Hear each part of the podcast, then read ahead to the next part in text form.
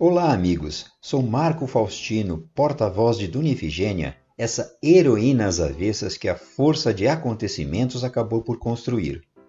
Venho mais uma vez contar a vocês como anda essa senhora após seu despertar depois de anos de silêncio involuntário. Nessa semana, Dona Ifigênia ficou como nunca lendo jornais e revistas para se atualizar de nosso mundo chegando até mesmo a ler artigos de revistas digitais da internet, auxiliada por seu médico. Ouçam um de seus comentários enquanto ela falava com seus talheres, numa de suas refeições. Adoro datas importantes, doutor. Adoro ainda mais como sempre construímos histórias mentirosas em datas que precisam significar coisas engrandecedoras para a nação. Acontece que a história não liga para como aquilo será depois contado. Para esse momento, o que temos é a Proclamação da República.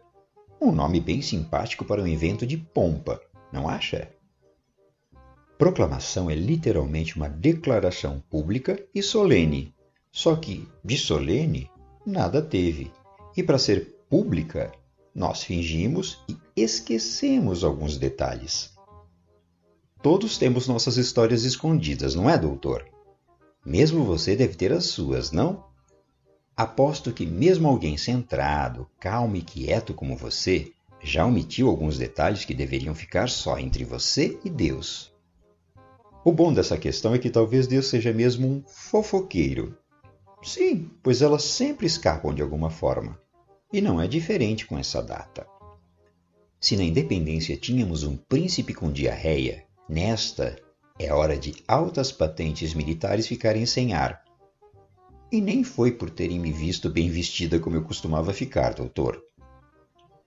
Nosso herói da vez estava de cama no que viria a ser o dia mais importante de sua vida, historicamente falando. Não conseguia respirar. Faltava-lhe o ar, como faltou para centenas de milhares de pessoas nos últimos meses, infelizmente. Mesmo com dispneia e sendo íntimo de Pedro II, a República foi proclamada por Deodoro da Fonseca, que na madrugada daquele dia não tinha sequer a intenção de sair da cama.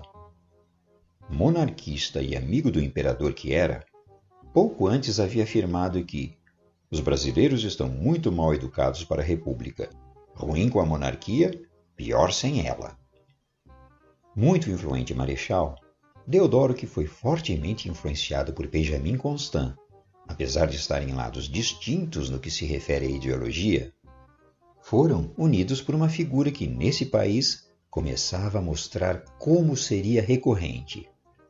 Um jornalista golpista. Ali, Quintino Bocaiúva.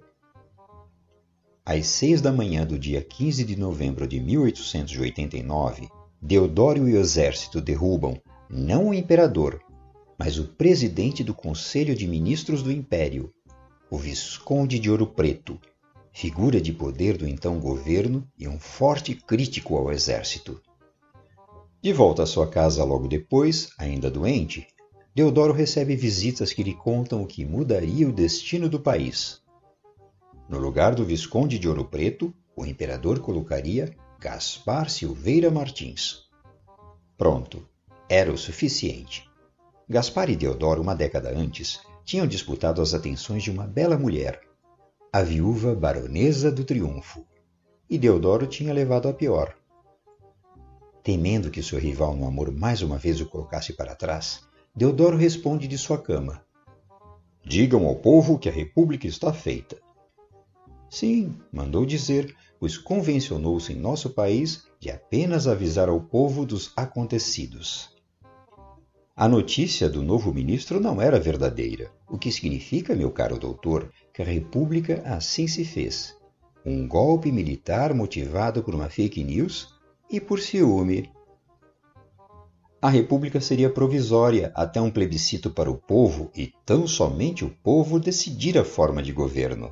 Só que o plebiscito aconteceu apenas em 1993, apenas 104 anos depois Vivemos mais de um século em uma república provisória.